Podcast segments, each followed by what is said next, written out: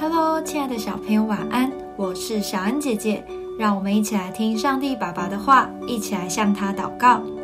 约翰福音十五章二十五到二十七节，这要应验他们律法上所写的话，说他们无故的恨我，但我要从父那里差保惠师来，就是从父出来真理的圣灵，他来了就要为我做见证。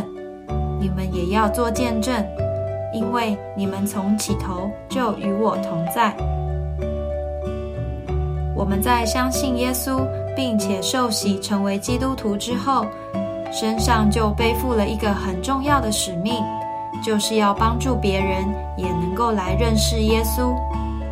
可是我们要怎么做才能让别人知道神的慈爱与美好呢？很简单，只要在生活中。活出基督徒平安喜乐的生命，而且常和其他人分享神给我们的恩典，这样就是在为主做见证了。当别人看到我们拥有的好品格时，就是在我们身上看到了神的美好。神会透过我们为他做的见证，吸引还不认识他的人来亲近他哦。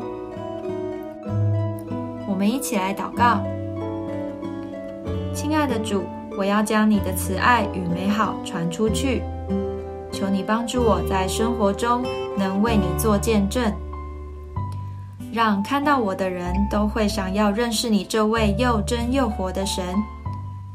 奉主耶稣基督的名祷告，阿门。